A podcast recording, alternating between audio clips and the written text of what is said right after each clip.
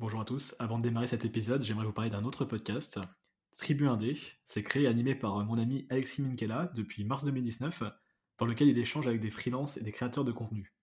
Étant moi-même créateur de contenu et indépendant, c'était top de pouvoir comprendre bah, comment les invités d'Alexis pensent leur activité, comment ils la développent et comment ils s'organisent au quotidien. Et pour découvrir ce podcast, moi je vous conseille deux épisodes. l'épisode 20 avec Grégory Puy du podcast Vlan, que certains connaissent peut-être, et l'épisode 39 avec Stan Leloup de Marketing Mania. Le podcast sort un mercredi sur deux et il est dispo sur toutes les plateformes de podcast. Donc j'espère que les recommandations des deux épisodes que je vous ai proposés vous plairont. Et maintenant, c'est parti pour un nouvel épisode de mon podcast.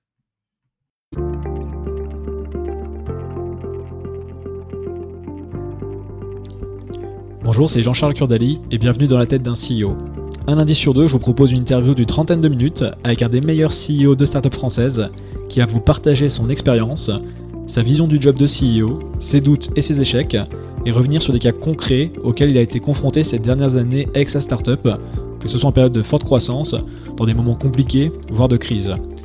Vous pouvez également découvrir mon autre podcast Dans la tête d'un VC, dans le même esprit que celui-ci, mais comme invité des investisseurs de start-up. Et pour recevoir ces deux podcasts chaque lundi, abonnez-vous à ma newsletter personnelle en tapant sur Google Dans la tête de JCK. J'arrête là pour ma pub personnelle et c'est parti pour un nouvel épisode de Dans la tête d'un CEO. Allez, à tout de suite.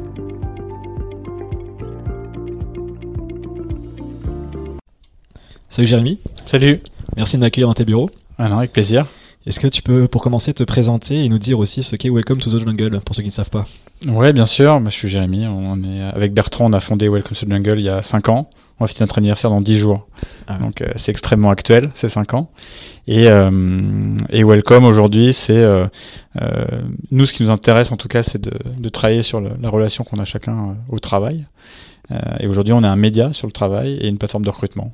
voilà, et très axé contenu marque employeur. L'idée, c'est vraiment que euh, les candidats, en tout cas ceux qui sont en recherche, euh, puissent un peu rentrer en immersion dans les boîtes, se poser vraiment la question de est-ce que ça correspond à mes aspirations personnelles, euh, et si c'est le cas, ben, de voir si il y a une offre qui leur correspond. On va y revenir. Et, et ton parcours pour en arriver là? Moi, avant, j'étais euh, plutôt dans l'industrie de l'investissement. J'ai bossé euh, 7 ans euh, euh, en capital risque, euh, investir dans euh, plein de types de boîtes différentes. C'est ça aussi qui m'a un peu amené sur ces sujets parce que régulièrement, la principale problématique qu'on avait, c'était trouver les bonnes personnes pour faire grandir la boîte. Le recrutement, la marque employeur, c'était les sujets clés. Et ça m'a un peu donné envie quand même de, de creuser tout ça. Justement, sur le, sur le VC, tu, tu faisais quoi C'était vraiment dans les startups? Tu as fait un peu de tout Tu as fait plutôt accès startups euh, Non, j'ai fait un peu de tout. J'ai fait investissement plutôt classique dans des PME, du capital développement, ensuite du capital risque. J'ai travaillé pendant un, un, un petit moment euh, euh, dans le family office de la famille Mullier, où justement euh, l'objectif c'était d'investir aussi dans des sociétés euh, plus jeunes, euh, en croissance. Et, et c'est là aussi que j'ai commencé à m'intéresser pour moi à des sujets qui sont clés, qui sont la formation, le recrutement, tous des sujets qui sont en fait un pot pourri de ce qu'on appelle RH, euh, qui est quand même un mot pas extrêmement euh, intéressant, mais en tout cas qui recouvre des sujets euh, fondamentaux. Quoi. Alors qu'est-ce que ça t'a appris de et, et justement qu'est-ce que tu retires par rapport au par rapport tu parlais du RH là qu'est-ce que tu en retires? C'est ça qui a créé les prémices de Welcome to the Jungle ou c'est? Non, je pense que ce qui a créé les prémices de Welcome, c'était plutôt euh, le sentiment que euh, le paradoxe absolu qu'on qu avait à l'époque, et je trouve qu'on a encore toujours, c'est euh, le travail, c'est certainement des sujets les plus importants de notre vie. L'expérience qu'on nous propose sur ce sujet est certainement la plus déceptive de notre vie. Euh, les médias qui en parlent en parlent de manière extrêmement triste et chiante. Euh, les sites qui nous proposent des jobs euh, sont d'une qualité extrêmement médiocre. Euh, et pour une raison que qui peut s'expliquer de plein de manières, mais on a développé une relation au travail euh, qui est une relation de défiance, euh, qui est une relation anxiogène, alors que je pense que ça peut être une source d'épanouissement importante. Euh, et en tout cas, nous, on vous disait, bah, en fait, c'est quand même pas normal, et est-ce qu'on peut construire une plateforme ou un outil qui permet d'aller un peu au contraire de ça et, je pense que oui, en tout cas dans mon expérience précédente, je pense que le plus important, c'était que c'était un sujet clé, euh, que c'est le sujet qui faisait grandir les boîtes, c'est le sujet qui faisait grandir les gens, euh, et que c'était pas forcément bien traité. Euh, et aussi, plus fondamentalement, euh, moi, ce qui m'a donné envie, euh, je trouve que le métier de VC, c'est un métier difficile parce que, enfin, en tout cas pour moi, dans le sens où tu es toujours siège passager. Euh, et moi, j'avais souvent envie d'être, euh, frustration, ouais. d'aller parfois un peu conduire. Mmh. et en particulier, moi, ce qui m'intéressait beaucoup, c'est comment on. pour moi, la boîte, c'est le projet et comment on construit une entreprise qui est en phase avec ses convictions, qui est en phase avec ce qu'on souhaite créer, en phase avec l'expérience qu'on souhaite apporter un collaborateur. Et ça, je trouvais ça aussi passionnant que un projet entrepreneurial en lui-même. Mm. Et c'est ça, moi, qui m'a qui m'a donné envie. Est-ce que tu voyais des erreurs justement en tant que VC chez les entrepreneurs dans lesquels vous, vous investissez? Tu voyais des, des, choses qui revenaient, qui convenaient pas peut-être, qui te plaisaient pas ou, alors des erreurs, je sais pas, parce que je pense que euh, c'est pour moi, VC, c'est avant tout un métier d'humilité. Donc, euh, comme c'est pas nous qui faisons, je pense qu'il faut être assez humble sur ce que font les autres. Euh, et je pense que c'est normal de se planter. mais tu vois, c'était difficile pour Mais, mais par contre, en tout cas, oui, il y avait des sujets où, où parfois, je, je pense que mon système de valeurs ou la manière dont je vois les choses, j'aurais fait les choses différemment. et je pense que ça, en fait, c'est des sujets qui sont tellement profonds que je pense que si on veut vraiment être en phase avec ça, bah, du coup, il faut créer soi-même l'environnement euh, euh, qui les porte. Quoi. Et justement, avant, avant Welcome to the, Jungle, pardon. Euh, oui, le nom est long. Hein. D'ailleurs, vous l'écrivez jamais en entier, vous faites l'abréviation. Ouais, exactement. tu as monté Verso Production c'est, ça consistait en quoi et justement qu'est-ce que ça t'a appris cette partie-là? Oui, alors c'est une sorte de prémisse en fait à une partie de ce qu'on fait aujourd'hui. Avec Bertrand, mon associé, on se connaît depuis un petit bout de temps et ça faisait longtemps qu'on que en, fin de dîner, on va dire entre copains, on disait qu'on aimerait bien faire quelque chose ensemble. On avait un peu ce, projet de, monter une aventure, avant tout pour travailler ensemble pour voir ce que ça donnerait. Euh, et lui est compositeur de musique euh, et ensuite a fait de la, a fait de la prod. Et euh, s'était dit, bah, est-ce que ça serait quand même intéressant de monter une, boîte autour de tout ça pour porter un peu ses compétences et ce projet. Et donc c'est une société de prod vidéo qu'on a fait. On travaillait surtout pour des marques de luxe et de mode au début. Voilà, et qui nous a permis de mettre un peu un pied dans tout ça, comprendre un peu comment ça fonctionne, surtout la partie vidéo, mais qui assez vite en fait nous frustrait parce que bah, nous, sentiment, c'est en fait, on développait pas grand chose. on travaillait de projet en projet. C'est vrai que le métier d'agence, c'était un peu ça. Euh, on, en tout cas, nous, on y trouvait peu de sens. Et, euh, à un moment où on se voyait peut-être euh, quitter nos boulots respectifs dans lesquels on s'épanouissait bien pour autre chose, on disait bah il faut vraiment quelque chose qui nous donne envie de nous lever le matin et qui a du sens pour nous et qui a de l'impact pour nous quoi. Et c'était pas le cas. Et ça en est où Welcome to the Jungle aujourd'hui? Bah aujourd'hui, c'est ce qu'on disait, ça fait euh, ça fait 5 ans. Euh, on a bien grandi parce que de, on était deux, là on est 150 à peu près aujourd'hui, euh, principalement en France et on est aussi euh, en Espagne, en République Tchèque et, et, et à Bratislava, donc des pays variés. Euh, comme souvent les gens nous le font, on, nous font remarquer. parler. Euh, et ça a bien grandi. Ouais, euh, aujourd'hui, bah, c'est vrai qu'on a développé un vrai média autour du travail qui était un sujet clé dès le début. Il y a un million de, de visiteurs uniques par mois qui vont, je pense, consommer notre contenu, l'utiliser, et puis bien sûr chercher du taf si c'est leur si c'est leur sujet. On bosse avec 3000 entreprises qui, je pense, et c'est un peu notre fierté, maintenant partagent honnêtement beaucoup plus que ce que a été au début. Euh, cette vision de, ben, en fait, euh, soyons plus dans la transparence, communiquons plus sur ce qu'on fait, sur ce qui on est, euh, parce que ça va nous permettre d'attirer les personnes qui correspondent vraiment. Puis arrêtons peut-être ce marketing RH précédent où on, essayait de plaire un peu à tout le monde, mm. et puis après advienne, advienne que pourra. Et, justement, tu as commencé à l'évoquer. Ce que j'aime bien dans, dans, ton approche et ce, ce que tu m'avais dit au préalable de l'émission, c'était ce côté je. Ok, on fait une boîte, il y a un problème à résoudre, mais toi, c'est même dans la boîte, enfin, tu une manière de concevoir l'entreprise, et enfin l'entreprise, ouais, littéralement, euh, d'une manière euh, euh, assez, pas, je dirais pas novatrice, mais en tout cas, tu prends ça, tiens vraiment à cœur. Est-ce que tu peux expliquer justement c'est quoi ta vision de l'entreprise, c'est quoi ton entreprise idéale? Je pense que le, hein. ouais, pour moi, l'entreprise, c'est l'objet, c'est le problème à résoudre en lui-même, en fait, euh, au-delà du projet. Alors nous, ce qui est un peu euh, typique, euh, ou, en tout cas clé, c'est que à la fois ce sujet et notre sujet, c'est notre produit. Enfin, c'est ce qu'on vend entre guillemets. En, tout cas, c'est l'ambition qu'on essaie de partager avec avec d'autres. Et et moi, mon sentiment, c'était que remettre un peu le, le, sujet de l'expérience collaborateur au, au centre euh, de la problématique. Euh, c'est ça qui était intéressant. Et comment on peut créer une société où euh, ben, la primauté de l'action, c'est la qualité de l'expérience qu'on va faire vivre. c'est se plonger beaucoup plus fondamentalement qu'on a pu le faire sur qu'est-ce qui va faire l'équipe d'une personne, qu'est-ce qui va faire qu'il va pouvoir être dans un environnement sain pour lui, euh, et du coup ça sera sain aussi pour, euh, pour l'entreprise. Donc ça c'est un peu le grand concept, euh, mais c'est après, in fine, s'assurer qu'on peut répondre à cette expérience dans bah, la manière dont on recrute, dans la manière dont on va intégrer une personne, dans la promesse qu'on va lui faire au fil de l'eau. Ça peut être aussi bien sur son évolution dans la boîte que s'intéresser fondamentalement par exemple au rythme de travail des gens pour essayer de construire une relation durable et de long terme. Et puis aussi lutter avec je trouve une tendance moi qui, qui, qui un peu m'exaspère de, des gens qui disent bah, euh, de toute façon je vais, je vais y rester 2-3 ans et puis après j'irai faire autre chose comme si c'était une fatalité comme si au bout de 2-3 ans en fait on n'a plus rien à apprendre plus rien à, à retenir d'une boîte. Euh, je trouve que c'est une situation qui arrange bien les boîtes d'ailleurs parce que du coup elles ont plus à se soucier de comment faire évoluer les gens. Et moi j'avais un peu cette idée en tête de me dire bah, est-ce qu'on pourrait pas construire un truc où ben je sais pas moi les gens euh, s'il reste 15 ans bah, ils pourraient s'y plaire ils pourraient se développer et, euh, et ça sera euh, euh, toi, ce sera bénéfique pour, pour tous, quoi. Mm. Et, euh, et, voilà, en tout cas, ça c'était vraiment le. Ça, ça passe par l'environnement que tu crées donc, et les promotions que tu proposes, en tout cas les promotions, pas forcément sérieuses, mais les promotions de travail, les changements de d'opportunités, enfin pas d'opportunités, mais les changements de, de, cadre, de fonction, enfin tu peux faire plein de choses, j'imagine. Qu'est-ce que tu as fait concrètement les premières années Peut-être pas, on, reviendra peut-être sur le, le présent euh, ouais. et, les, et le, le, passé proche, mais les premières années quand tu démarres, euh, justement, tu as cette vision, donc c'est quand même quelque chose que tu dois porter euh, déjà à l'extérieur, mais en interne, quand tu recrutes tes premiers employés, qu'est-ce que tu mets en place justement pour assumer justement euh, et faire ce, qui, ce que tu commençais, j'imagine, à, à, promouvoir via des contenus, via à tes premiers clients? Ouais, je pense que nous, nous, il y a un sujet important, c'est la cohérence entre ce qu'on dit et ce qu'on fait. Mmh. C'est que nous, on a, un, on a un média sur le travail, donc mmh. euh, je pense que c'est indispensable, ne serait-ce que pour l'expérience qu'on vit en interne. Je pense qu'il n'y a rien de pire que d'être, euh, de se sentir déconnecté de ce que l'entreprise communique en externe quand on est, euh, quand on est en interne. Après, je pense que ça peut recouvrir, ça peut recouvrir différents sujets. Euh, bon, moi, un sujet, euh, un sujet clé que, que, que, je trouve en tout cas dans l'univers dans lequel on vit, c'est euh, que les les, les, employés de start-up soient, soient déconnectés de la création de valeur qui est faite, qui peut être importante. Euh, et donc, par exemple, dès le début chez Welcome, on avait euh, acté, ne serait, et aussi avec nos premiers investisseurs, que euh, on aurait un, un programme d'actionnaires salariés euh, pour 100% des équipes.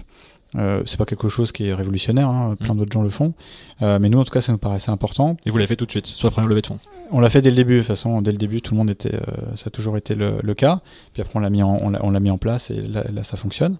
Euh, mais ça par exemple pour nous c'était un sujet clé euh, qui nous semble être un sujet d'équité assez, assez basique, et, et, en plus je trouve que toi qui correspond bien à la promesse qu'on fait des gens de, de, de, rejoindre une société où il y a peut-être un peu plus de risques, un peu plus d'incertitude. Euh, on demande de l'énergie, on demande euh, quand même pas mal d'implication. Et du coup, elle doit avoir aussi, pour moi, enfin, euh, il y a un risque reward aussi financier qu'il faut. c'est pas que ce que j'entends parfois, disons du kiff et le fait de bosser dans un environnement cool et et, et, et, jeune. moi, je pense que c'est un sujet qui est clé. Donc ça, c'est un ça c'est un exemple. Je pense un autre un autre exemple, c'est nous aussi ce qu'on avait potentiellement regretté dans certains environnements qu'on a pu connaître, c'est euh, euh, Bertrand et moi, on est tous les deux pères, on a deux enfants. Euh, on se retrouvait pas forcément euh, très bien dans des, dans des cultures de boîte où, euh, où la parentalité c'est un sujet qui n'existe pas et, et que la culture c'est de rester forcément tard le soir entre soi et, et, et, où en tout cas le sujet de la vie en dehors de la boîte il est limité. On voulait créer une structure où en tout cas les gens qui, qui, ont une vie familiale ou en tout cas qui peuvent se sentir libres, je sais pas moi, à partir de 18h de faire autre chose, mmh. bah, se sentent bien chez nous. Euh, et donc pas juger, vite, on... de pas juger parce qu'ils t'ont pris tôt par rapport à. Ouais, exactement. Puis un mythe qu'il faudrait quitter. Ce que je trouve très sain d'ailleurs hein, entre nous. Euh... Mais c'est intéressant que ça justifie, enfin ça justifie, ça, ça nécessite justement d'organiser la boîte d'une manière aussi qui permet aux gens d'être productifs, j'imagine, de, ou de travailler à des heures un peu plus euh, flexibles. Enfin, comment toi t'as ajusté ça? Est-ce que ouais, c'est plus flexible ou c'est même une organisation qui disait, j'ai revu là les, les Finlandais là qui passaient la semaine de 4 jours et la journée de 6 heures? Ouais et peut-être euh, et certainement même avec euh, une productivité euh, qui n'en diminue pas pour autant Ouais, bah, plein de sujets. Je pense que assez vite, on s'est posé la question de. Parce qu'en fait, en plus, je pense que ces sujets, ils créent des biais dans le recrutement. Euh, des biais de genre et autres. Euh, donc nous assez vite par exemple on a euh, voulu réfléchir à comment traiter le, le, le, congé parentalité tout en offrant plus de jours que ce qui est prévu aux hommes. Comme ça en plus ça t'évite des biais de comportement qui sont de je vais privilégier des hommes plutôt que des femmes à l'embauche comme ça au moins je suis sûr qu'ils seront toujours là. Et ça je pense que comme ça ça permet d'éliminer pardon ces sujets que je trouve terribles. c'est bah, tu parles de la semaine de 4 jours, nous ça fait 6 mois que la semaine de 4 jours est en place chez Welcome. Euh, donc c'est un sujet euh, là que pour la peine j'ai appris à beaucoup mieux connaître. pour, bah, je sens si tu peux revenir dessus. Est-ce que ça a changé dans, pour le vivre? Euh, Je pense qu'on l'a, on l'a. C'est un sujet qui est, qui, est, qui est, complexe parce que je pense que le, le pourquoi il est fondamental. Mmh. Et, et, nous notre conviction c'était que le sujet d'équilibre vie pro vie perso qu'on entend tout le temps, il est traité de manière super superficielle. Parce qu'on va offrir des perks aux gens, toi, des accès à des salles de sport et, des trucs cool au bureau, tout ça. je pense que c'est l'inverse. le sujet, il, est plus fondamental et, quand on s'y intéresse, en fait, on s'aperçoit que le, le, sujet du rythme de travail, il n'a jamais été trop challengé. Ça fait des décennies qu'on bosse 5 jours par semaine, pour une raison d'ailleurs qui n'est pas hyper claire. Euh, et on s'est dit, bah, est-ce qu'on peut pas rechallenger ça et puis offrir un peu plus de latitude aux gens euh, pour qu'ils aient plus de temps de récupération, de créativité, de temps avec leur famille, euh, de créer un équilibre un peu différent, mais du coup qui va avoir un impact réel sur le reste. donc on a fait ce pari il y a six mois, on a fait tout un test. D'ailleurs, on a été accompagné par des, des, des, gens qui ont un peu monitoré la, la, performance, la transition, l'impact psychologique aussi que ça peut avoir, parce que c'est pas neutre. et tout ça était assez positif, donc c'est pour ça qu'on a gardé là aujourd'hui cette, euh, cette, cet orga. Et, euh, et ce qu'on constate, c'est qu'en fait, on peut euh, tout à fait récupérer la productivité initiale. En tout cas, si vraiment on consacre de l'énergie à ça mm. et à faire en sorte que ça marche. Euh, et on voit un vrai impact intéressant sur, euh, sur les gens qui le vivent. Euh, je te donne un exemple très concret. Un, un truc qu'on a mesuré qui, qui, qui, est extrêmement intéressant, c'est que ce sujet, il a, il a un vrai impact sur l'estime de soi. Euh, parce que l'estime de soi est, euh, il est lié à ton rapport au temps. Euh, plus tu as le sentiment de maîtriser ton temps, plus ton estime de soi, de toi est, est, renforcée. Et donc on voit que c'est un, un, sujet qui est assez lié. Et c'était assez intéressant de voir que en plus ça a des impacts très concrets sur sur son équilibre, sur la vision qu'on peut avoir de nous-mêmes. Même si je, je pense bosser 4 jours peut pas tout résoudre. Non. mais je pense qu'en tout cas ça, on voit que ça apporte ça apporte pas mal de choses. Et c'est un jour, euh, le troisième jour off, c'est un jour qui est commun sous la boîte ou chacun choisit? C'est soit le mercredi, soit le vendredi. D'accord, c'est au choix pour. Euh, Exactement. Voilà, puis après on s'arrange pour que chaque équipe ait, toujours quelqu'un sur place au cas où euh, pour les urgences. et aussi, le, on, trouvait que c'était un, levier très intéressant pour nous de, de, renforcer l'inclusivité qu'il peut y avoir dans, notre boîte et de dire que ce jour, en fait, il, donne de la flexibilité à des gens qui habitent loin euh, bah, du coup, ils ont quand même un jour en moins où ils doivent se déplacer, faire beaucoup de transport. Euh, c'est un jour de plus pour des parents. Euh, pour qui bah, la charge mentale qui peut être liée à ce sujet, qu'on soit un homme ou une femme, eh ben on l'allège en fait d'une journée et on leur permet de faire d'autres choses. et donc tout ça, on voit qu'aussi, je pense que ça permet à, à, des gens avec des profils plus différents de se retrouver dans un rythme qui peut convenir à tous, quoi. Et tu me disais donc en termes de, productivité, de performance, vous arrivez à retrouver les mêmes résultats. Et au final, même si tu avais perdu un petit peu, peut-être si, si, tu gagnes sur la rétention, euh, enfin la durée ou le temps où les gens restent dans ta boîte, tu peux gagner ailleurs aussi que sur la performance court terme, je pense aussi. Oui, tout à fait. Après, je pense qu'il y a des bénéfices long terme, toi, mm. qu'on qu'on peut pas analyser aujourd'hui. Euh, je pense que toutes ces externalités un peu positives, on les verra, on les verra sur le long terme. Moi, je suis persuadé que dans euh, alors je, ne saurais pas dire, mais dans 10-15 ans, la semaine de 4 jours, ce sera un sujet euh, permanent mis en place par plein d'autres boîtes. Euh, d'ailleurs, tu le disais, hein, ça, commence à rentrer dans des programmes politiques euh, dans certains pays. je pense qu'en plus, c'est une réponse intéressante à, plein de sujets connexes sur la création d'emplois. mais oui, je pense que ça apporte, ça apporte beaucoup. Le sujet de productivité, on peut complètement le, traiter. la, vertu aussi de, bosser moins de jours, bah, cette vertu, c'est de mieux prioriser. C'est que quand tu as 4 jours au lieu de 5, eh ben, euh, tu dis, mais en fait, il vaut mieux que je consacre mon énergie à ces sujets qui sont importants. Euh, les réunions qui servent à rien, bah, je les fais plus. Ah ouais, tu peux gagner un temps fou en fait. Nous, on a vu qu'il y a beaucoup moins de réunions maintenant qui sont faites parce qu'on a un peu moins envie de perdre notre temps. l'essentiel, quoi, tout simplement. Et, euh, et, voilà, et puis en plus, on a été accompagné par un, par un, un, neuroscientifique pendant l'étude, et, et, qui nous fait une remarque. Bah, du coup, lui, il le disait avec des mots beaucoup plus compliqués. Moi, ma version va être, va être ça. C'est en vrai, on, peut faire exactement la même tâche euh, en 4 ou 5 jours, ça dépend juste de la deadline qu'on nous a donnée. Et donc, euh, on a tous tendance à procrastiner jusqu'au dernier moment. Les tâches prennent le temps qu'on leur donne, c'est. Exactement. Et, euh, et ça, c'est particulièrement vrai. Et, et, tu me disais un peu avant que, du coup, avais, toi, tu t'es énormément amélioré en organisation. Moi, je suis extrêmement mauvais. et ben, je vois que, rien que pour moi, personnellement, ça m'a appris à à, mieux m'organiser, à prioriser mes tâches, à me dire que en fait le temps il est précieux quel, quel, que soit son métier et qui qu'on soit. Mm. Et du coup, euh, eh ben, l'accorder au bon moment et au bon endroit, c'est euh, hyper important. Quoi. Alors justement, tu parles d'organisation, tu parles de toi, c'est quoi ton rôle dans la boîte aujourd'hui? Bah aujourd'hui, c'est une bonne question. c'est une question que je me pose régulièrement. Je veux dire, ça se redéfinit très régulièrement quand on est le CEO de la boîte, ça, bouge. je pense que c'est un des métiers qui bouge le plus. Mm.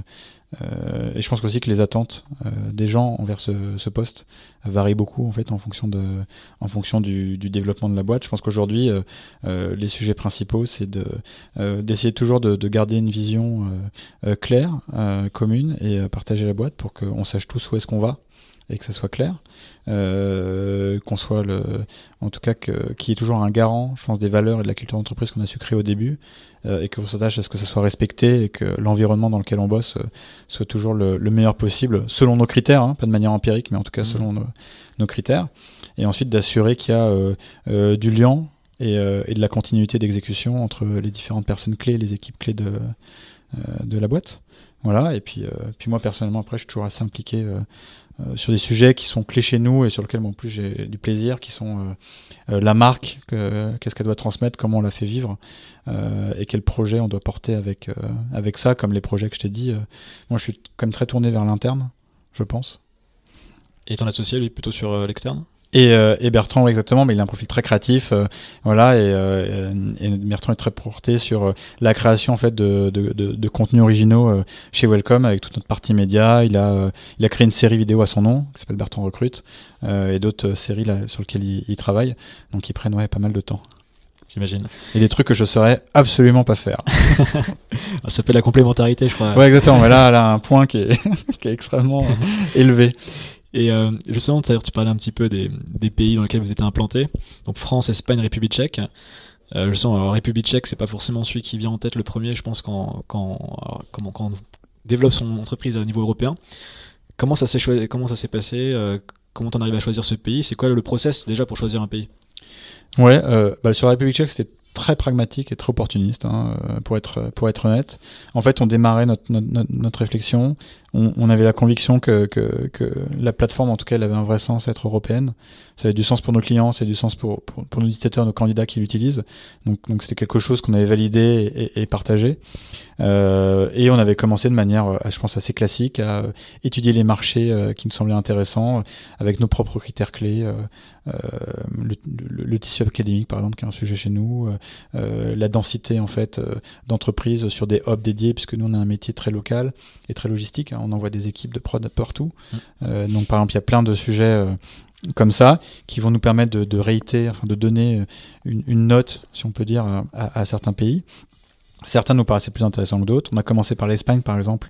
On a créé, vraiment créé une équipe from scratch là-bas pour, euh, pour démarrer Welcome. Et justement, comment ça se passe? Tu, tu, recrutes un espagnol quand c'est comme ça? Tu... Ouais, nous on est une équipe locale, mm. euh, vraiment, qui est à Barcelone. Euh, nous, je pense qu'on a un, un, sujet où euh, il y a des choses qu'on peut faire depuis la France, le produit par exemple, mais il y a plein on, on, a, on a un métier culturel. Le, rapport au travail, il est, il est, local, il est culturel. la manière dont les Espagnols conçoivent le travail est différente de la nôtre. Donc, si on veut par exemple écrire dessus, c'est extrêmement important de, de comprendre ça. Donc, on, pour nous, c'est clé d'avoir une équipe locale. Donc ce qu'on a fait en Espagne. Et en fait, un peu par hasard, on a, découvert et rencontré après le, fondateur d'une boîte qui s'appelait Prodly, qui était euh, basée à Prague, et qui fait la même chose que nous. Euh, D'ailleurs, c'est toujours euh, étrange de t'apercevoir que assez loin quand même de chez toi, dans une culture très différente, des gens ont eu la même idée, quoi. On se connaissait pas du tout avant. Et voilà, et on, a beaucoup échangé. On s'est aperçu qu'on avait une vision assez commune. Eux étaient une période où, oui, je pense qu'ils voulaient grandir, mais pas forcément les, ressources et le marché pour le faire. Nous, on voulait aussi grandir. Et on trouvait que c'était intéressant d'avoir euh, ce pied en Europe centrale euh, pour ensuite développer d'autres choses. Il y a un pays voisin qui est extrêmement intéressant, qui est la Pologne, qui est d'ailleurs un pays aussi gros que l'Espagne, avec un marché de l'emploi très intéressant.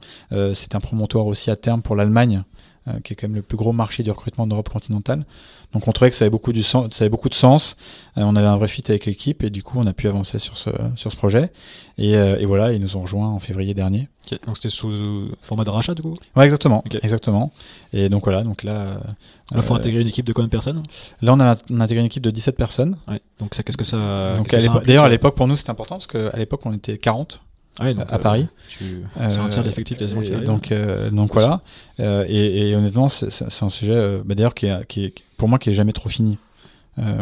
parce que il y a bien sûr il y a l'intégration produit technique, mais en fait ça c'est c'est qu'une partie. Il y, y, a surtout arriver à travailler ensemble, comprendre la culture, etc. Est-ce que tu as fait venir une partie de ces équipes qui sont à Paris maintenant? Non, enfin ils sont tous là-bas, mais par contre tous viennent à Paris régulièrement, parce que pour nous, c'est extrêmement important de, partager cette, cette culture welcome commune, qu'on a d'ailleurs toujours du mal euh, à identifier clairement. Euh, mais je pense que ça passe par se, par se voir régulièrement. Et puis nous, on y va, euh, on y va toutes les deux semaines. comment vous avez géré justement la. J'imagine que vous êtes passé en anglais, du coup, forcément, avec l'Espagne, République tchèque, etc. Ouais, tout à fait. C'est un. on n'en parle pas souvent, mais au final, je vois, des fois, les startups mettent un peu de temps à passer à l'anglais. Ouais, bah, c'est toujours notre cas d'ailleurs. On est toujours en train de passer à l'anglais. Et, euh, alors comment, comment tu gères ça difficile, euh, C'est un sujet difficile. Après, tout, tout, tout ce qui est. T'as 80% de ta team qui est, ou 90% qui est française, bah, il faut dire, eh, maintenant on passe en anglais. Euh. Ouais. Non, mais après, je pense que pour l'instant, on a un rapport assez pragmatique aux choses. C'est que quand il y a des réunions qu'avec des Français, on, on, on, parle français. Puis dès qu'il y a un minima une personne qui parle pas français, on parle anglais. Mais ça, pour moi, c'est c'est pas tant une question de process que de respect, toi, pour la personne. euh, c'est, ça, c'est du bon sens. Et après, voilà, euh, c'est passer euh, euh, tous les documents clés de la boîte, la knowledge base, enfin, toi, tout ce qui fait vraiment l'explication de process, c'est ce qui anime la boîte en anglais. c'est de faire des grands moments d'équipe en anglais. et ça, c'est ça, c'est clé. Et puis après, c'est prendre aussi d'accorder des moyens à ça. toi, nous, bah, une fois qu'on a dit ça, toute la boîte a eu des cours d'anglais. Euh, parce que bah, tout le monde n'est pas, euh, n'est pas bilingue, hein, mm. c'est, normal, c'est naturel, euh, pour qu'on puisse à minima échanger correctement avec, avec tous. Donc c'est un vrai, honnêtement, c'est un vrai challenge. et au-delà de la langue, bah, c'est les barrières culturelles. Mm. et le sens, tu disais, au niveau de la culture, mais au niveau, au niveau du développement en termes de croissance en Espagne, par exemple, ou même en République tchèque, comparé à la France, est-ce que le, sens que tu as appris en France fait que tu vas beaucoup plus vite? Est-ce qu'il y a des, enfin, est-ce que tu rencontres des difficultés? Comment se passe un peu le développement international? Ouais, bah, mon, sentiment, c'est que les pays ont rien à voir et que du coup, euh, euh, nécessairement, on va un peu plus vite, ne serait-ce parce qu'on a un produit à vendre dès le début, alors qu'en France, bah, on a mis un peu de temps à le construire. Euh, donc ça, ça change beaucoup, qu'on a plus de moyens pour démarrer l'équipe. C'est-à-dire que bah, nous, chez Welcome, on a mis, on a mis deux ans à être une dizaine. bah là, en Espagne, ça fait huit mois officiellement que c'est lancé et ils sont dix. Donc du coup, oui, c'est plus rapide. Donc toi, tu as une inertie, une capacité à faire qui est, qui est plus forte. Mais je pense qu'il faut toujours s'accorder, euh, pour moi, un temps euh, incompressible, qui est à minima de 18 mois, je pense, pour bien comprendre le pays, en fait. Euh, son rapport culturel à ton produit, ce qui fait que ça marche ou ce qui fait que ça marche pas, comprendre ton équipe, son énergie, sa motivation, qui peut être différente de la tienne parce que on n'a juste pas les mêmes repères et que pour moi, c'est, en tout cas, c'est ma perception, euh, en particulier si on veut construire une expérience qualitative, euh, c'est se voiler la face de dire que ça va prendre que quelques mois. Ou en tout cas que parce qu'on l'a fait en France, euh, que dans un pays, un autre pays, on va être quatre fois plus rapide ou trois fois plus rapide. je, suis quasi persuadé que ça fonctionne pas comme ça. Quoi. Ça marche. Et je voulais te demander aussi si tu avais des inspirations, alors ça peut être des CEO, ça peut être des boîtes, ou des, pas forcément des startups d'ailleurs, mmh. Euh, dans la, qui t'inspire justement par rapport à tout ce qu'on s'est dit, par rapport aux, méthodes de travail, à la culture, euh, à l'organisation, etc. Est-ce que tu as des inspirations? Ouais, euh, ah, c'est ça peut être chez tes clients, c'est d'ailleurs parce que ouais, c'est une, une, très bonne question. Euh, euh, nous, on a la chance de voir plein de pratiques différentes hein, chez Welcome. parce que, grâce aux clients, notamment Grâce à nos clients, ouais. en fait, on a énormément de clients qui nous posent cette question. Euh, ils veulent les meilleures pratiques. Ils dire. Ouais, quelles sont les meilleures pratiques Qu'est-ce qu'on peut mettre en place euh C'est chez vous qu'ils peuvent les trouver. Vous avez une base de connaissances qui est infinie. Ouais, exactement. D'ailleurs, en mars, on, on, sort un livre là-dessus. Euh, et donc c'était intéressant d'ailleurs de, de, le compiler. On, fait ça avec Laetitia Vito, qui est notre, notre, rédac chef euh, sur tous ces sujets de, de prospective. Euh, je pense qu'on n'a pas de. En fait, il y a des entreprises euh, qui sont intéressantes. Euh, moi, je trouve dans, dans la cohérence de leur message, en fait. Euh, moi, j'aime bien quand il y a de la cohérence entre toi, ton, ton produit, ce que, et ce que tu prônes, en fait, comme, comme expérience d'entreprise. Donc, chez Welcome, par exemple, il y a une entreprise un peu que, que, que, beaucoup de gens adorent, parce que je pense qu'en plus, c'est lié un peu à des engagements environnementaux que beaucoup de gens ont ici. C'est Patagonia, quoi. Et euh, parce que je pense que le, le, le produit, l'entreprise que, que Yvon Chouinard présente, euh, tout semble cohérent. Euh, et que cette cohérence, elle est appréciée. C'est dans un environnement dans les engagements pardon environnementaux et sociétaux qui prennent, qui se retrouvent dans le produit, qui se retrouvent dans leur action. c'est les choses qu'ils ont su mettre en place avant, comme toi les crèches, les crèches d'entreprise et autres, enfin les sujets de parentalité. Donc ça, je pense que c'est des exemples qui parlent, parce qu'encore une fois, ce sujet de cohérence, il est assez, il est assez prégnant. et après, je pense qu'il y a plein de, de cas euh, de cas intéressants qu'on peut prendre ailleurs. Moi, je trouve que sur la parentalité, il y a plein d'initiatives qui sont prises. Euh, aujourd'hui, tout tourne beaucoup autour du congé parental. Euh, je trouve donc c'est un sujet qui est intéressant. Nous, par exemple, on fait un mois, mais en fait, tu t'aperçois qu'il y a plein d'entreprises qui font beaucoup plus, et notamment les entreprises qui communiquent pas forcément dessus. J'ai appris là, par exemple, que Uber venait de, de, le, de le mettre en place pour ses équipes, pour ses équipes à Paris. Donc, je trouve que c'est quand même un, euh, des engagements qui sont euh, qui, sont, devraient qui sont très forts, tellement clashés Uber souvent que quand il faut des ouais et je trouve que c'est faut des bonnes euh, choses aussi quoi. euh, ouais et puis c'est certains diront que bah en fait c'est du marketing. Mais honnêtement c'est c'est pas si facile de faire cet engagement. C'est un vrai impact. Donc moi je, trouve ça mm. en plus à leur taille euh, je trouve ça assez structurant de le faire et, et je trouve que c'est une super initiative. Et puis plein d'autres boîtes le font euh, à des tailles vraiment considérables. Donc je pense qu'il y a plein plein de choses euh, intéressantes là-dessus. Et puis après il y a des éléments sur lesquels qu'on trouve à nous intéressants mais qui sont pas forcément toi liés à, liés à nous. les sujets de l'entreprise libérée, l'holacratie par exemple, c'est je trouve que c'est intéressant intellectuellement, mais c'est pas quelque chose dans lequel je crois personnellement. Vous n'êtes pas organisé comme ça Pas du tout, non. Et, parce qu'en plus, je crois personnellement que ça ne marche pas.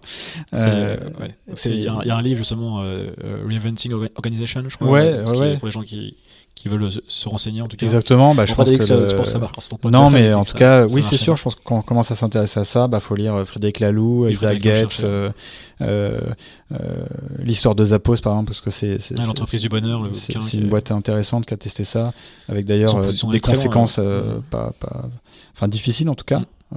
même si c'est intéressant. Donc je pense que ce qui est ce qui est bien, c'est, je pense, se puiser de ça, puis après de voir si, si, si déjà on est aligné sur, euh, sur ce que ça veut créer. tu peux piocher dedans les, quelques idées, t'es pas obligé de. Ouais, exactement. d'aller à 100% euh, dans, dans euh, Par exemple, le Culture Book de, de, Netflix, qui a tant fait parler de lui, qui a été vu des millions de fois. Euh, moi, je l'ai lu, j'ai trouvé ça passionnant. ma conclusion, c'était que c'est pas du tout le type d'entreprise, en tout cas la culture que je souhaite avoir chez, chez Welcome to Jungle. Mais par contre, vraiment, j'ai trouvé ça passionnant parce qu'il y a plein de sujets en fait de construction. On peut construire par exemple la rebours de ça d'ailleurs, euh, mais je trouvais que c'était euh, c'était intéressant parce que c'était clair en fait. Euh, c'était cohérent dans le discours, ça, ça, ça, se comprend en fait dans tout ce qu'ils font. Et, et moi j'aime bien, c'est d'ailleurs ce qu'on essaie de faire chez Welcome, toi, c'est pour ça aussi que je parle souvent de continuité dans le produit. C'est moi c'est ce que je dis aux boîtes, c'est moi je trouve que l'idéal c'est quand tu arrives sur Welcome Jungle, tu vois le profil d'une entreprise et tu comprends qui ils sont, et ce qu'ils recherchent. C'est la cohérence au final. Et, et, du coup, ça a beaucoup de valeur parce mm. que euh, bah, au moins, tu sais où tu mets les pieds, tu sais ça va fonctionner. Et puis c'est comme ça que pour moi les gens restent. On arrive aux questions de fin, et là ça, ça passe toujours vite. C'est quoi le plus dur pour toi dans ton job de CEO S'il y a une chose tu vois, que tu trouves euh, Oh, tu vas me dire l'organisation, tu l'as dit tout à l'heure. Mais... ouais, l'organisation, c'est dur, ouais, c'est sûr. Mais c'est euh, un, sujet, alors ça peut être dans l'histoire de la boîte, c'est pas forcément aujourd'hui, ou une, frustration, enfin quelque chose que tu, vois, qui est, compliqué, qu'on est si haut, tu vois, qu'on se rend pas forcément compte de l'extérieur. Bah, c'est sûr que moi personnellement, je trouve que c'est un job qui est beaucoup plus dur que ce que j'avais imaginé. euh, il n'y a pas, pas d'école pour l'apprendre, tu vois. non, mais après, et, et, heureusement, parce que je pense que sinon ça nous conditionnerait à, prendre tous toi, toujours les mêmes décisions. Euh, ce que je trouve qui est difficile, même si ça pas, enfin c'est un peu conceptuel, mais euh, je trouve que tous les jours en fait, on, c'est un job où tous les jours tu es, es, amené à renier un peu tes valeurs pour plus de facilité. Euh, je pense que c'est facile de, de, de, de, prendre des décisions plus simples à prendre, euh, qui par exemple à court terme vont te permettre de faire plus de fric, mmh. euh, de prendre des décisions par exemple euh, plus simple euh, humainement euh, parce que ça te permet de traiter les sujets ou en tout cas de les repousser plutôt que de prendre des décisions bah, peut-être plus courageuses. Après, la plus simple n'est pas forcément la meilleure aussi. Et la plus simple, d'ailleurs, et d'ailleurs, c'est souvent ça le problème. et, et, je pense qu'en tout cas, c'est vrai que encore en particulier, je pense dans des boîtes où euh, tu as quand même des enjeux de croissance qui sont importants, euh, et d'ailleurs pas forcément euh, à cause des actionnaires, parce que je pense qu'on est, on est dans un monde qui, euh, qui, qui demande ça. Euh, c'est vrai qu'il faut, il faut toujours toi, arriver, je trouve, à faire la part des choses entre notre vision long terme, le type de boîte qu'on veut construire, et nos obligations court terme. Mm. Euh, et ça, je pense que le switch des deux, il est, euh, il est pas facile. Et, et, moi, je suis toujours inquiet de, euh, de tomber, en tout cas, dans la facilité de me dire, bah en fait, ça, c'est un peu un choix facile. Faisons-le tout de suite. ça va peut-être faire plus de chiffre d'affaires ou autre. mais en vrai, alors que je sais pertinemment que sur le long terme, c'est, ça va pas changer les choses. Euh, je trouve que toi, par exemple, sur le congé parental, c'est un bon sujet. On peut toujours se dire, mais, ouais, bon, euh, putain, si demain, euh, si demain, machin, machin, machin, ils partent un mois, euh, c'est la galère. Et, du coup, on peut se dire, bah, en fait, dans six mois, euh, on fera ça dans six mois, quand on sera un peu plus costaud, quoi. Et je pense qu'il y, y, a plein de moyens de, soit de repousser des choses qu'on doit faire, ou soit de prendre les mauvaises décisions. Et, et comme c'est un métier, je trouve, très solitaire, euh, ben parfois on est un peu en face à, face à ça et on se dit bon. bon c'est part, c'est vrai que même avec son associé, alors on, discute avec lui, mais il y a un CEO quoi, généralement, donc euh, on a cette. Euh, cette ouais, puis je pense qu'à un moment il faut. Toi, la question c'est euh, que tu me posais au début, c'était euh, quel est un peu le rôle? moi, je, moi, j'ai le sentiment que une partie de ce rôle, c'est de trancher et de prendre des décisions que d'autres personnes veulent pas prendre mm. parce que c'est elles sont complexes à prendre. Et, et, je pense qu'il n'y a rien de pire que des boîtes où il n'y a pas de décisions qui sont prises. il y a pas de décisions qui sont prises. Ah, à la limite, je préfère une mauvaise, mais au moins on s'oriente vers quelque chose, toi, plutôt que de passer des mois à, à tourner autour du pot, quoi. Complètement d'accord avec toi. Euh, tiens, une dernière question euh, pour euh, te faire réfléchir aussi à ton, à ton, rôle. Tu penses que tu vas devoir travailler sur quoi dans les 12 prochains mois là? Les sujets où tu vas devoir progresser? Euh, Moi, mon sentiment, en tout cas, je pense que c'est notre sujet chez Welcome et, du coup intrinsèquement le mien, euh, c'est qu'en fait on adore faire plein de choses. On, a beaucoup beaucoup de projets en cours, beaucoup de projets différents, euh, parce qu'on pense qu'on traite un sujet qui est tellement large qu'en fait on a envie de tout faire quoi. Et, euh, je pense que cet enthousiasme que je pense avoir, il, est bien, mais mais il est un peu parfois destructeur de valeur et puis surtout il, t'amène à faire plein plein de choses. Et je pense qu'on arrive à un moment de boîte où il faut choisir ses combats il faut choisir les, les, les sujets sur qu'on veut vraiment porter, sur lesquels on veut apporter de la valeur. Parce que tout faire, c'est le meilleur moyen de rien faire ou de faire que des trucs moyens, quoi. Mm. Et, euh, et ça, c'est difficile, je trouve. Euh, surtout quand tu as un projet ou qui, qui, qui, qui, je pense, qui est plus une conviction qu'une opportunité business où du coup tu as envie d'apporter quelque chose et de te dire qu'en fait tu dois te restreindre euh, mmh. parce qu'il faut bien avancer quelque part. Ça, euh, moi j'avoue personnellement j'ai vachement de mal. Euh, donc du coup je. Et encore une fois c'est le rôle aussi du, du, CEO de savoir prendre des décisions très compliquées. En tout cas faut, quand faut en prendre une, ça, ça fait partie. C'est quels sont les deux trois gros projets sur lesquels on se focus cette année.